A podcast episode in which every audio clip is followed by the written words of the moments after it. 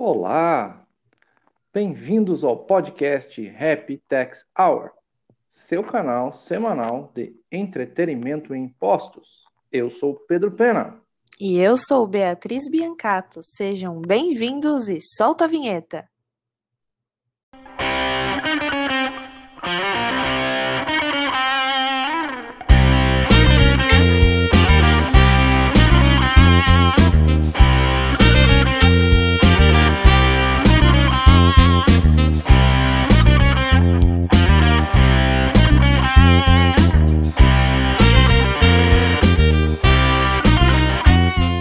Olá, Pedro, boa tarde. Como é que você está? Como é que foi a semana? Corrida, está sendo, né? Corrida que a gente está gravando isso na quinta-feira, mas está sendo corrida, mas estamos aí na atividade. E por aí, Legal. tudo certo? Eu também, também, tudo corrido também, não posso falar. A semana a, a, tem, tem uma, uma fórmula muito fácil, né? Se a gente. Essa semana passou muito rápido, é dizer que foi boa e foi corrida, né?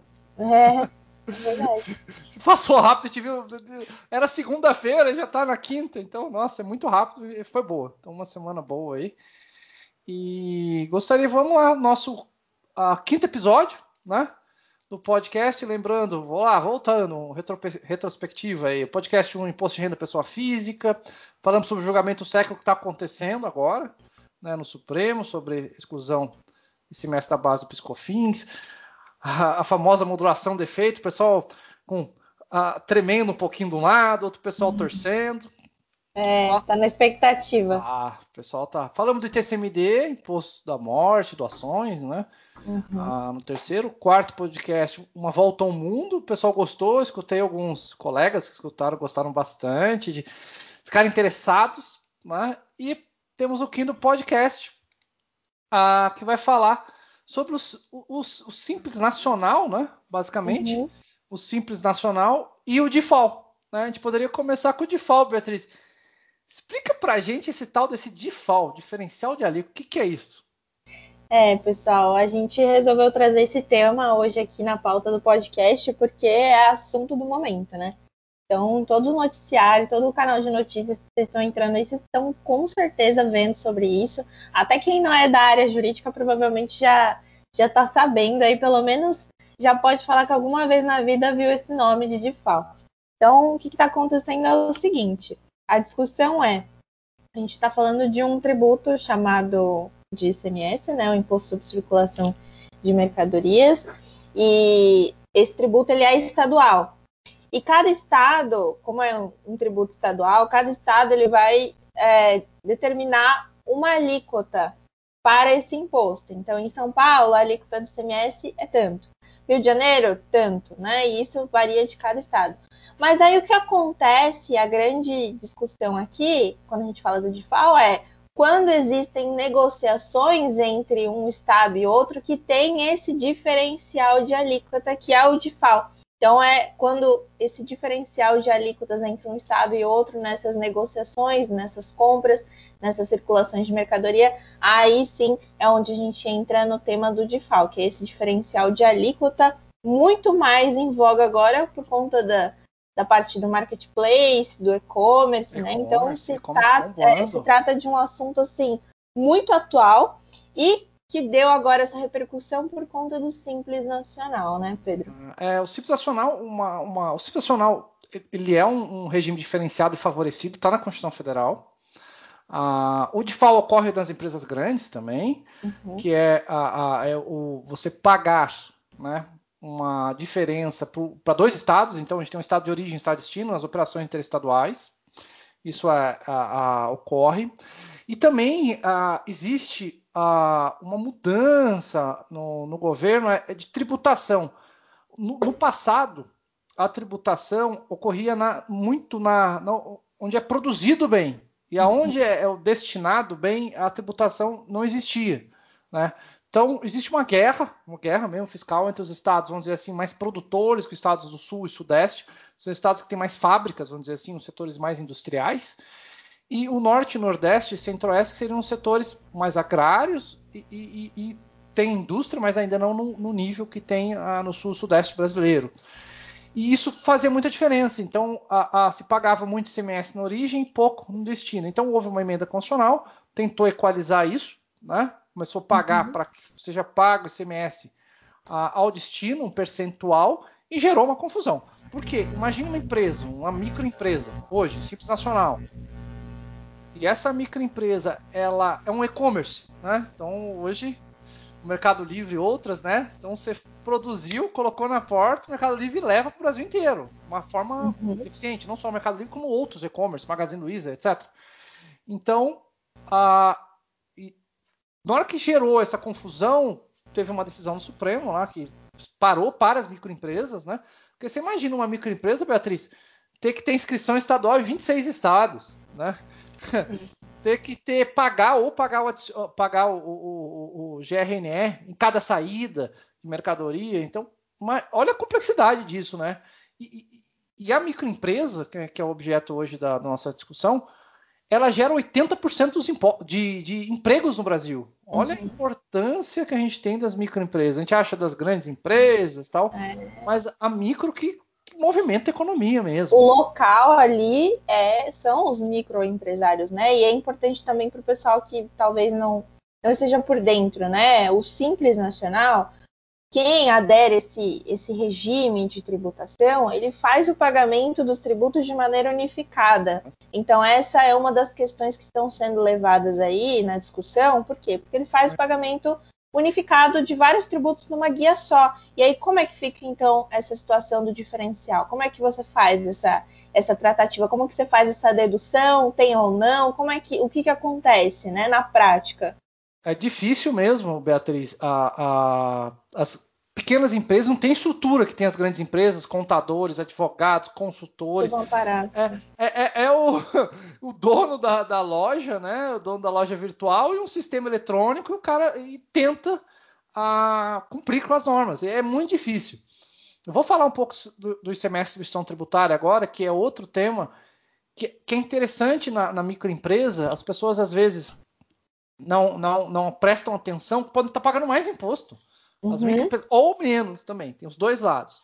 O que é o ICMS substituição tributária? É simples. O ICMS substituição tributária é que o Estado não tem uh, pessoas fiscais suficientes para fiscalizar, por exemplo, todos os bares no Brasil. Então você imagina quantos bares tem em cada rua aí? Cinco bares, três bares por rua. Você imagina como vai fiscalizar um por um? Qual é mais fácil? Quantas fábricas de cerveja tem no Brasil, né? Ah, fábricas de, de cerveja. Vamos imaginar umas 15 ou 20. Falando em marcas, né? Lógico que fábricas pode ter mais, mas grandes marcas, 15 marcas. Quanto, qual é mais fácil, fiscalizar 15 ou fiscalizar os 50 mil bares? No Brasil até mais, né? Se, se bobear, tem mais bares. Então, o governo faz uma instituição tributária, um regime que ele cobra o ICMS inteiro do fabricante. Então, o fabricante vende para o distribuidor, o distribuidor vende para um bar e o bar vende para o consumidor final. Então ele, ele restringe. E pode ser o contrário também, por exemplo, no leite, né? Qual que é mais fácil? Ah, você imaginar ah, os produtores de leite, que tem milhares né, de produtores de leite, ou os laticínios, que tem menos de consagrado. Faz o ICMS no laticínio. O laticínio paga o ICMS como se fosse da compra do, uh, do produtor de leite. Então, a substituição tributária serve para isso. Como funciona isso? Uh, tem, uh, tem acordos, o ICMS-ST ocorre, pode ocorrer ah, no estado, mas a maior parte é interestadual, tá certo? Ah, como funciona o interestadual nos acordos, os acordos interestaduais ah, delimitam como é feito, então os estados podem fazer acordo um entre, com o outro. Ah, o cálculo dele é baseado no MVA ou pauta. O que, que é isso, MVA ou pauta? O governo ele estima quanto que o consumidor final paga. Pauta, por exemplo, a cerveja, a, a, a gasolina. O governo tem uma média, ele sabe quanto custa mais ou menos no bar aquela cerveja. Então o MVA tem algumas. A, o, o, valor agregado naquela, a, a, naquele produto, ele imagina, é 50%, 60%, 70%. Então tem várias formas de o governo, ou pauta. Pauta ele delimita não a margem de lucro, mas ele delimita o preço final do produto. Né? É, como se calcula esse, essa substituição tributária. E as microempresas? Os donos dos bares. Eu, eu, eu, colocaria uma pulga atrás do dono do bar. Uma pulguinha, pulguinha. Qual pulguinha? Você vendeu cerveja no seu bar, certo? E, e, você colocou no Simples Nacional o faturamento daquele bar, né? Lógico que pode ter gente que nunca declarou a venda no bar, mas aqueles que declaram 100% das vendas, mediante nota fiscal. Pessoal, o ICMS ST, se a fábrica, um exemplo da cerveja, foi paga pela fábrica, você do Simples Nacional pode excluir da base do Simples Nacional. Você fale com o seu contador, né? O seu contador tem um campo lá para dizer se, se, se aquele produto é vendido com, com substituição tributária, se você é o substituído ou substituto. Então vamos, estamos falando do substituído. É aquele que não paga o ICMS porque alguém pagou antes. Mas tem o contrário, hein? Tem o pepino aí. Tem o pepino quando você é substituto. Quando a legislação determina que você tem que pagar o ICMS das demais cadeias, você tem que pagar mais. Né? Não é só aquele, aquela guia do Simples Nacional, você tem que pagar um adicional por fora. Qual a resposta para tudo isso? Simples, não é simples. Consulte o seu contador. Olhe o CST, o Código Situação Tributária. Ele está na nota fiscal, é um código de três dígitos lá. Ele diz, nos dois últimos dígitos do CST, diz se é um, produto com substituição tributária.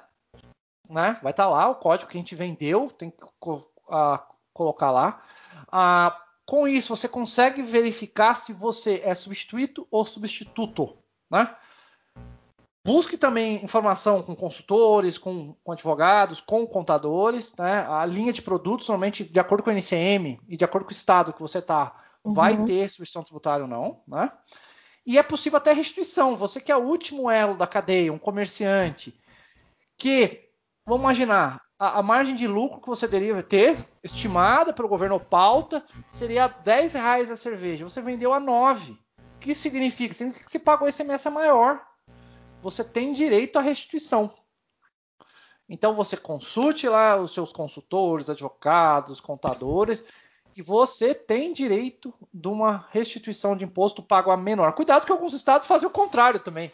Se você vendeu a 11 reais a cerveja, a pauta é a 10, o estado, lógico tem consultor que fala que isso é legal, tal, mas tem estados que cobram. O estado de São Paulo, como outros estados do Brasil, começou com uma pauta optativa. Você pode optar anualmente por não pedir restituição, mas também você não tem que pagar nada mais. Então, estude. Cada uhum. contribuinte, cada empresa tem a sua atividade. Estude os seus produtos, se eles têm substituição tributária ou não, descubra lá. Tem um código também CEST que deve ter também na nota. Fiscal eletrônica, busque isso, descubra se você é substituído ou substituto, se você é o que paga para todo mundo ou alguém pagou por você, basicamente isso e busque. Você talvez possa ter restituição, porque pode ser que você pagou simples a maior, ou seja, aquela guia única. E aí começa a confusão, né? Daí são as decisões dos tribunais, o governo fazendo novas legislações. A Beatriz, fala pra gente sobre a decisão, né, do, do Supremo, as decisões judiciais que, que protegem o simples nacional. Por favor. Pois é. é. Só voltando no negocinho que você falou aí da questão dos produtos, né? Eu acho muito interessante esse ponto que você tocou, porque a, a parte de escolhas e tomada de decisões nesse campo tributário, ela vai muito de conhecer, né? O chão do negócio ali, é, o, os produtos que a pessoa trabalha, eventuais negociações que ela vai fazer nessa atividade empresarial que dizem muito respeito exatamente a essa, essa parte da tomada de decisão. Então, por exemplo, se eu tenho produtos, né, que sofrem aí as, as consequências de uma substituição tributária, quantas coisas que eu vou ter que pensar e analisar no meu negócio, né? Só que o comerciante leigo não tem sequer noção. Você fala substituição tempo. tributária, você fala ICMS, ST, ele não sabe o que, não, que é isso. Não tem tempo. E qual o tempo da pessoa? É, a pessoa tá lá para vender, tá lá vender, quer vender, quer, quer colocar no Mercado Livre, quer colocar no Magazine Luiza, quer colocar na Amazon e vender, né? Então, busque seus consultores. Pode ser que você tá pagando a mais imposto ou menos, né? Esperamos que tenha pagado a maior e você consiga um dinheirinho aí a, de restituição do governo, né? Se pagou a maior a imposto. Sim. Ah, muito legal isso. Antes de de entrar, não existe aquela fórmula mágica. Existe cada negócio é um negócio. Exatamente. O NCM é importante, a nomenclatura comum do Mercosul sobre o seu produto, ele vai te estar. E o local também, depende do estado, que se você é. está, tem os acordos e a legislação própria de cada estado. Isso é legal a gente falar também, né, pessoal, porque às vezes chegam algumas propostas milagrosas para nós, né? Então, ah, isso aqui que eu estou oferecendo para você funciona em qualquer qualquer coisa, funciona de qualquer modo, em qualquer empresa, eu fiz isso com todo mundo deu certo. Então tem que desconfiar um pouco com relação a isso, porque exatamente a gente precisa conhecer as minúcias de cada negócio. E aí a gente chega então na tão famosa e comentada decisão aí do STF, né? O que, que aconteceu? É, essa problemática, então, do DIFAL, ela foi levada ao Supremo Tribunal Federal e, recentemente, tivemos a, a, o voto vencedor né, do relator, dizendo que é, a opção pelo Simples Nacional, vou ler o trecho aqui para vocês, a opção pelo Simples Nacional é facultativa no âmbito da livre conformação do planejamento tributário, arcando-se com bônus e ônus decorrentes dessa escolha empresarial, que em sua generalidade representam um, um tratamento tributário sensivelmente mais favorável à maioria das sociedades empresárias de pequeno e médio porte. À luz da separação de poderes, é inviável ao Poder Judiciário mesclar as parcelas mais favoráveis dos regimes tributários, culminando em um modelo híbrido sem qualquer amparo legal. Essa foi aí a a conclusão do voto vencedor dessa problemática, mas vamos conversar então sobre isso. Uh, existe uma, uma liminar que foi concedida pelo STF em outro, em outro processo, na ADI uh, 5464, é, lá do Distrito Federal, existe uma, uma decisão liminar que foi concedida à época uh, que foi afastada a aplicabilidade do TIFAL num caso concreto, ok? Sob qual fundamento? Que a aplicabilidade desse diferencial de alíquota tinha sido feita a partir de um convênio. O que, que são os convênios? Os convênios são aquilo que o Pedro estava falando dos acordos entre os estados. Então, qualquer regrinha a respeito do ICMS, ele vai ser feito através desse convênio. Por que através do, do convênio? Para evitar o que a gente chama de guerra fiscal. Então é feito esse convênio para basicamente, assim, num português muito claro, juntar a galera e decidir sobre aquela. Decidir um acordo, sobre aquela. Um acordo é... entre os secretários de fazenda dos estados. Assim, opa, vamos, vamos negociar isso aqui. Alguns acordos vão todos os estados e alguns acordos alguns estados específicos. Exatamente, para você não criar o que, eles, o que se chama né, de guerra fiscal, de você tornar muito vantajoso as negociações em determinado estado, porque a alíquota é super baixa, né? Ou desestimular atividades econômicas em determinado estado, porque as alíquotas são é, estrondosas, enfim.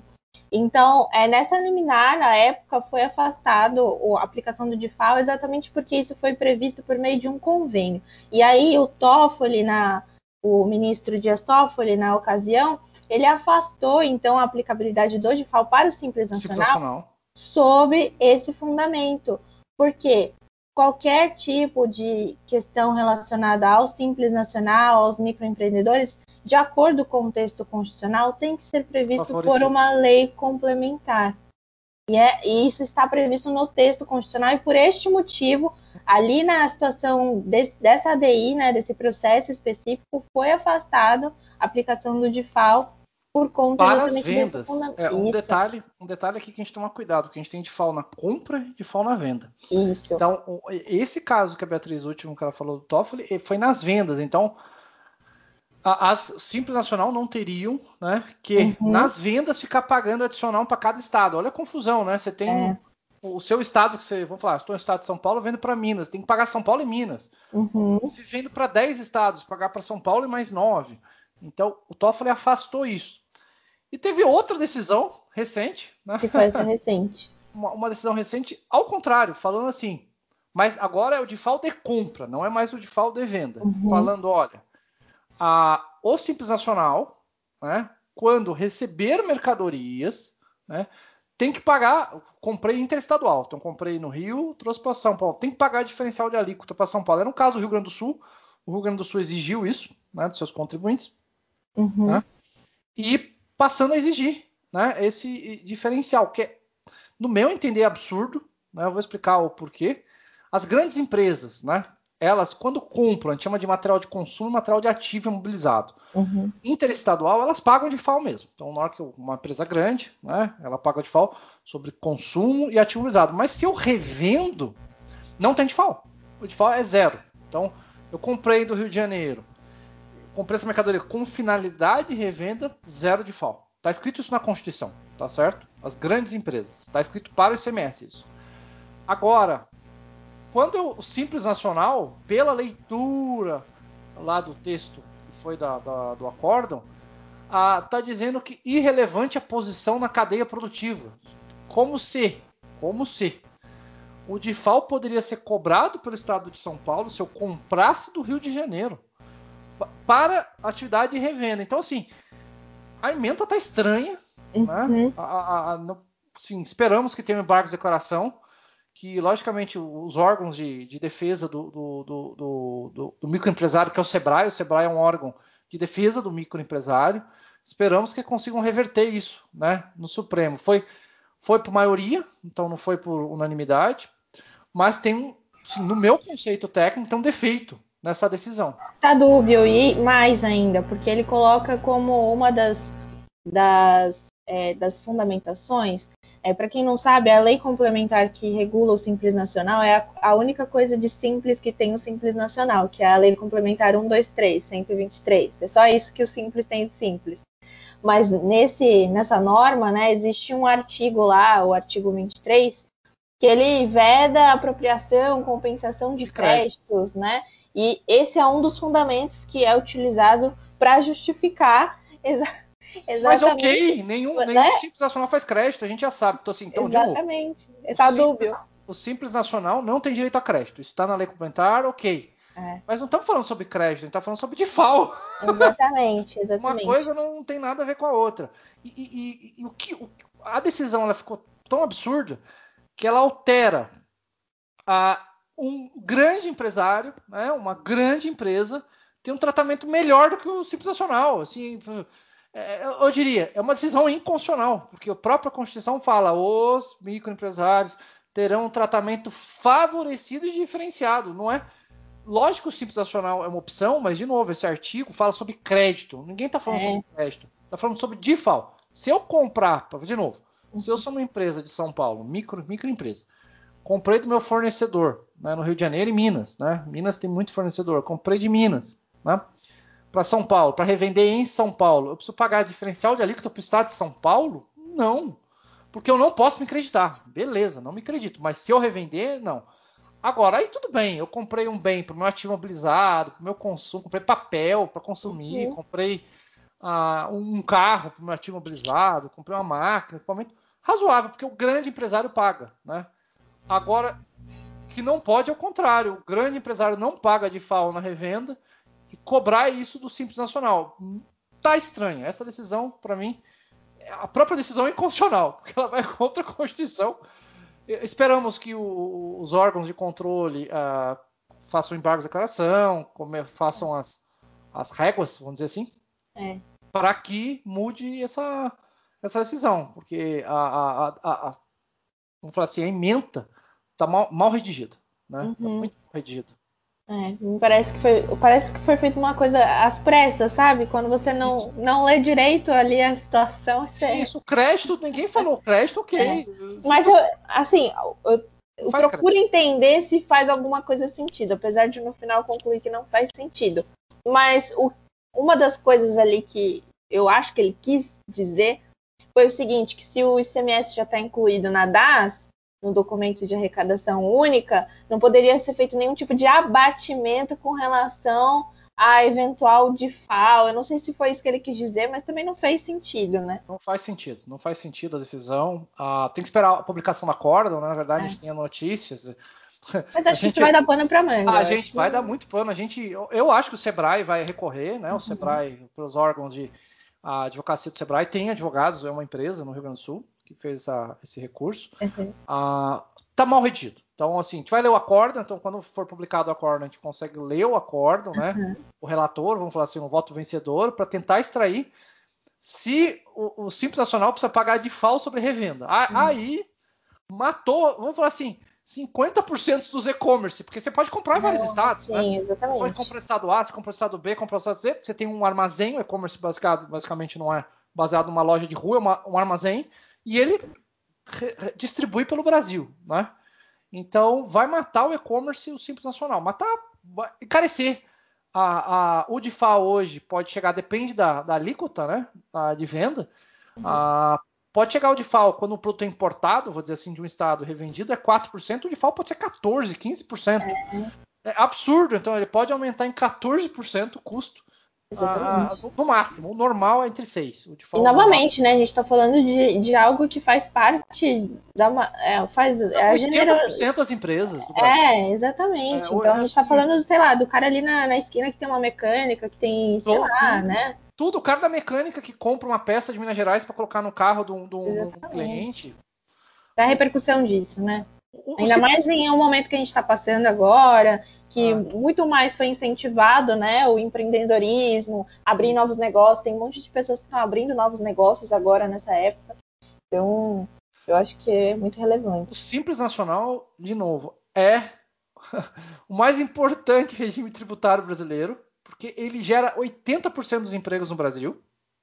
Uhum. Ele gera uma carga tributária, assim, uma arrecadação alta, porque, a, a, logicamente que existem empresas que podem sonegar, mas existe muita empresa que não sonega, tá? uhum. paga os seus impostos em dia. É um uhum. regime simplificado. Um exemplo, ou, assim, ah, mas é opcional o Simples Nacional. Na hora que a empresa sai para o regime comum, ela é enforcada pelas obrigações acessórias, SPED, a EFD, todas as obrigações uh, acessórias fiscais que tem uma empresa de lucro real ou lucro presumido, ela é enforcada.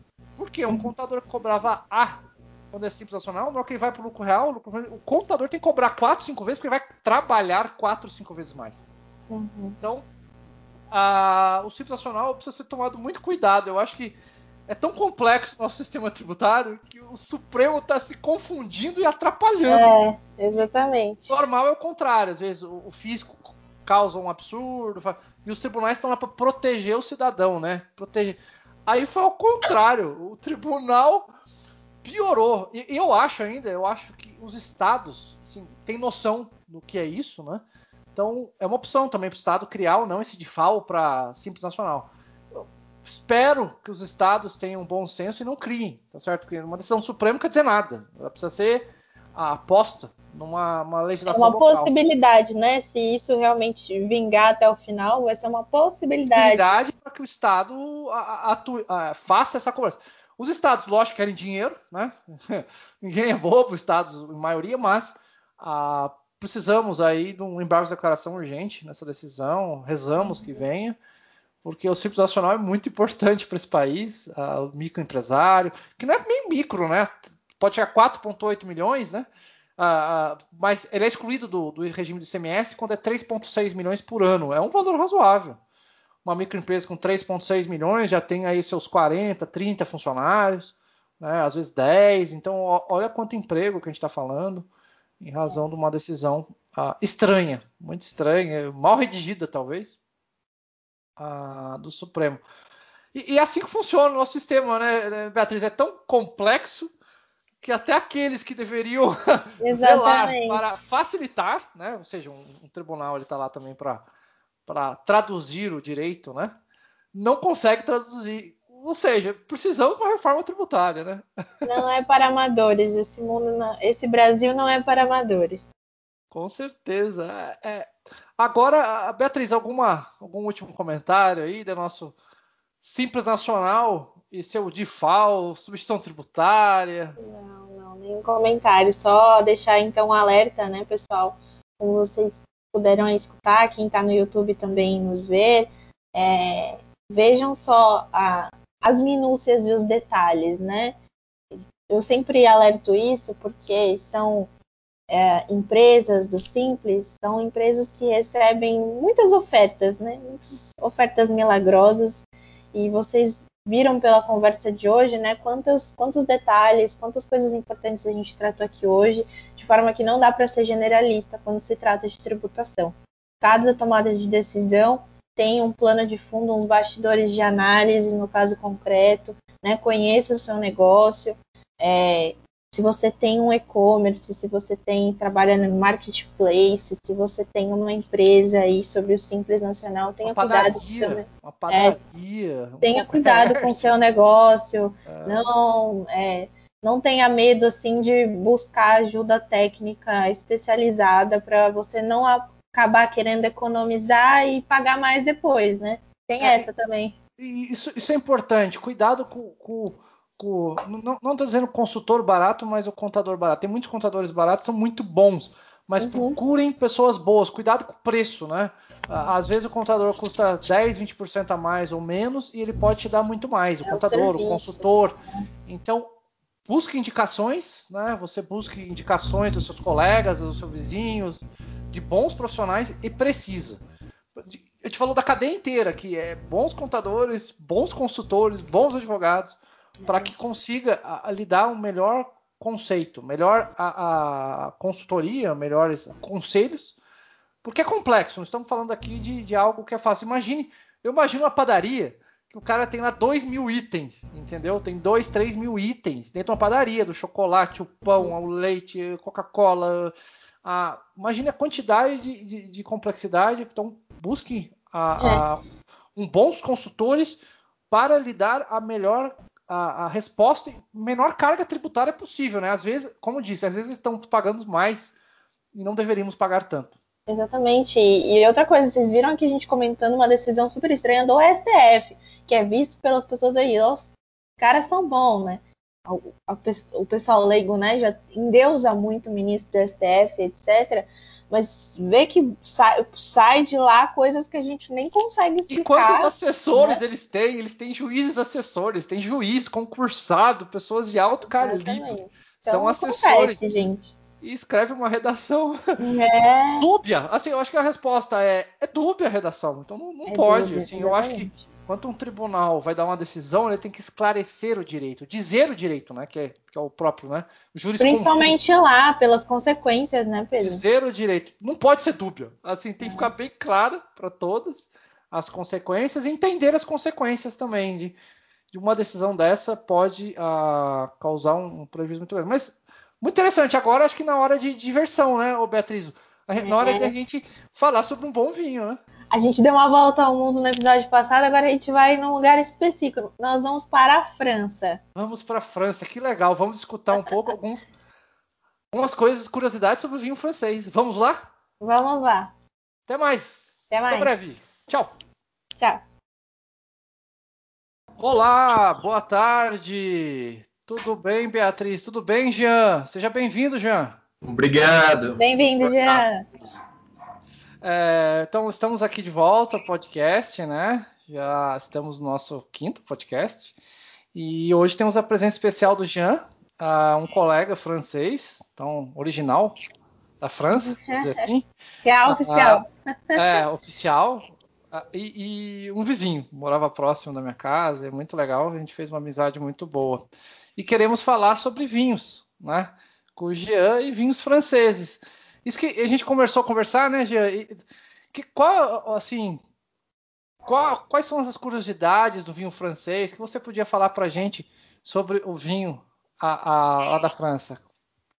Bom, obrigado primeiro aí, pelo convite e é, será um prazer falar um pouquinho de vinhos franceses com vocês, porque eu amo vinhos, é, mas puramente como amador, não sou nada um profissional disto, mas é, é sempre é sempre bom compartilhar aí um, um interesse comum.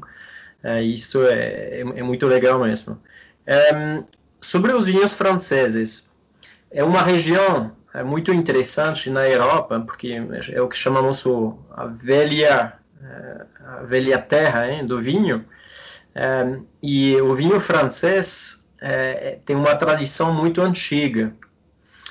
E hoje somos os maiores produtores de vinho em quantidade, porque falamos de 4,6 bilhões de litros ano.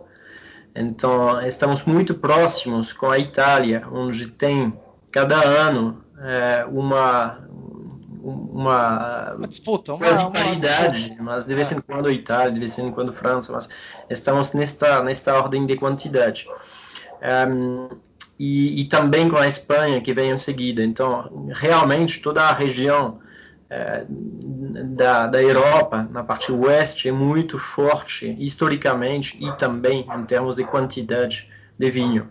Um outro fato interessante também né, na parte do vinho francês é que a maior parte é bebida pelos franceses. tá, então, a parte da exportação do vinho francês é boa, mas ela não representa finalmente uma parte muito importante como outras regiões importantes vinícolas no mundo. Isso é um fator bastante interessante também. Gostamos dos nossos próprios produtos. Isso é bom. A gente, a gente discutiu sobre Portugal e era engraçado que os ingleses tomam os vinhos portugueses e não tantos portugueses. É interessante essa. É. essa... Outra coisa que a gente discutiu também, Jean, é a, composição do vinho francês, ele segue uma tradição muito forte e também a mudança, né? Ele não é todo ano igual. E, e, e, também o assembly, né? Que é a mistura também. Por isso que o vinho francês é único, né? Eu acho que comenta pra gente isso. O que diferencia o vinho francês, né? Então, a, particular, a particularidade dos vinhos franceses, na verdade, falando um pouquinho da história, é, historicamente, é, é, por exemplo, no, no, quando os italianos, os romanos, eram muito fortes na Europa, na época do Império, os franceses não produziam vinho. Não temos registros históricos que os franceses produziam. Então, os gregos produziam, os italianos também, etc. E os primeiros a terem produzido vinho na França foram os monges, que começaram a, a avaliar muito a terra é, e é pela terra que foi trabalhada, estudada pelos monges, que eles conseguiram é, fazer crescer uma uva de altíssima qualidade, observando os ventos, é, a, a, a, exposição ao sol, é, o teor da umidade, muitos fatores que fizeram que finalmente eles desenvolveram o que chamamos hoje de terroir, que vem de terra mas terra muito uh, com um micro uh, regionalismo uh, impressionante.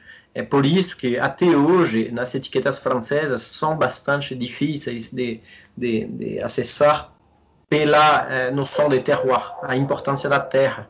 É isto que diferencia muito os vinhos franceses de outra, outros países, particularmente.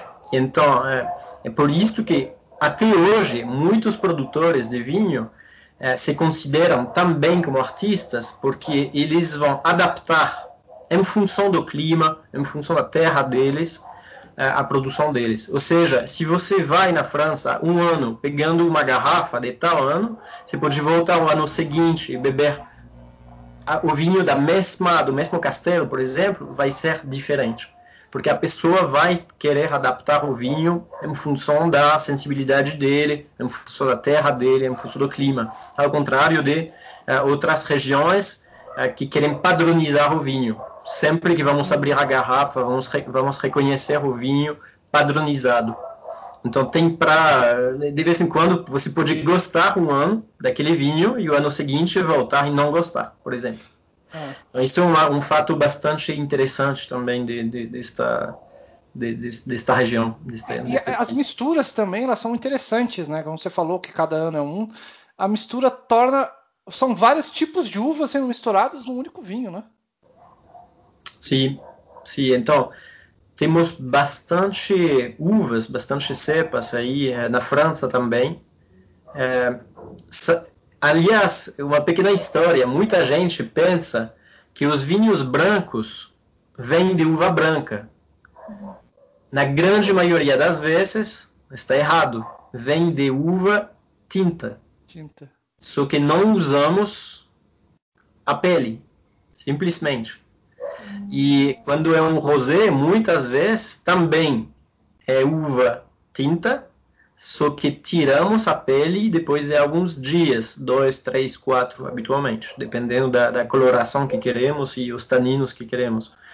Então aí tem uma variação também muito muito importante. Mas a diversidade sim, de, de dos terroirs e do, do, das cepas que, que podemos propor na França é bastante importante também, sim. E, e da... essas texturas. É. E, falando de regiões, tem alguma região que, que você gosta mais, assim, da, do tipo, a gente conversou, você falou, olha, depende do, do, do tempo, do clima, se está quente é um tipo de vinho, se está frio é outro, mas tem alguma região que lhe atrai mais, assim, se for tomar vinho, eu vou para essa região na França? Você iria? é uma excelente pergunta e realmente eu acho é, é como comida, é como muitas coisas, é como arte em geral. Eu acho que com a idade os sabores vêm é, evoluindo, com o clima também. Eu não bebo no verão ou no inverno as mesmas coisas, como eu não como as mesmas coisas é, em função do tempo. É, como aqui no Brasil, muitas vezes tomamos mais caldos no inverno do que no verão, é a mesma coisa.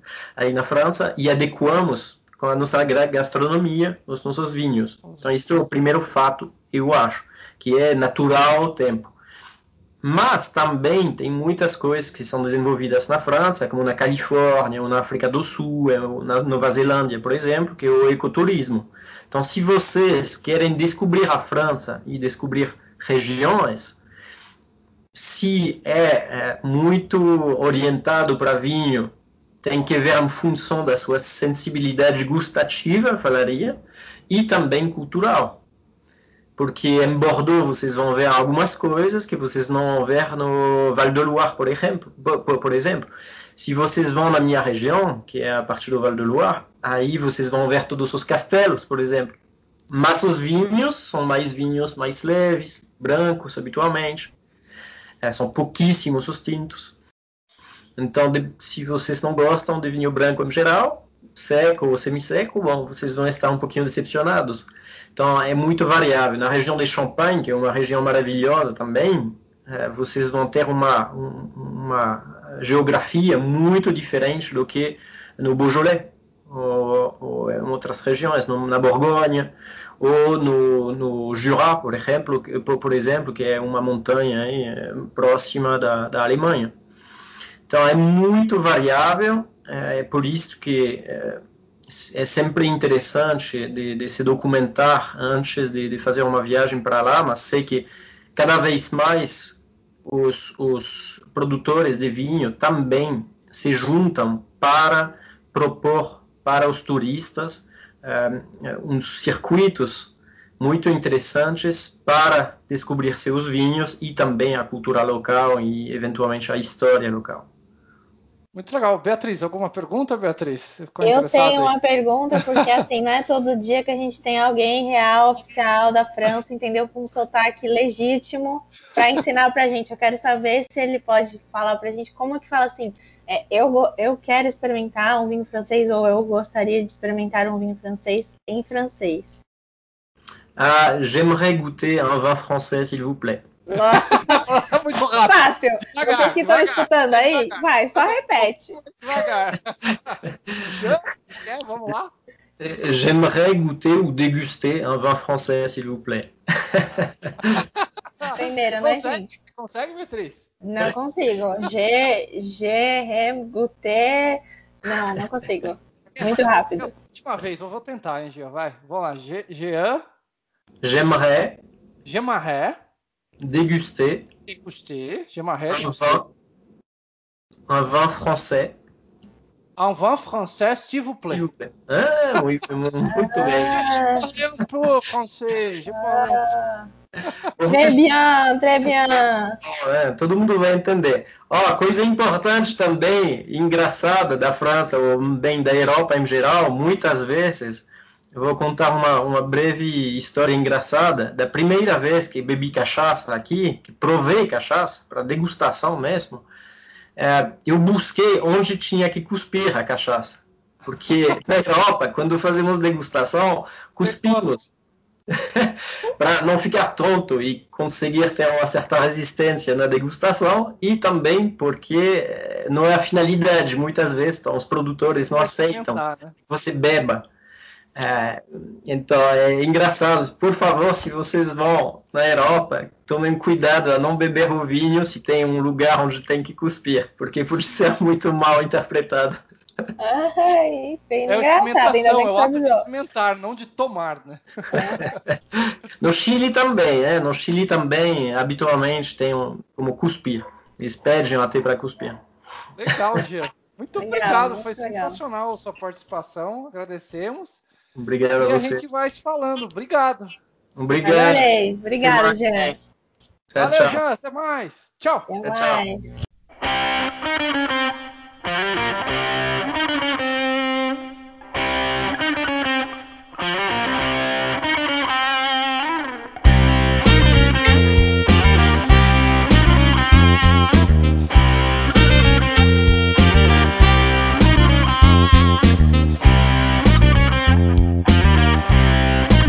Música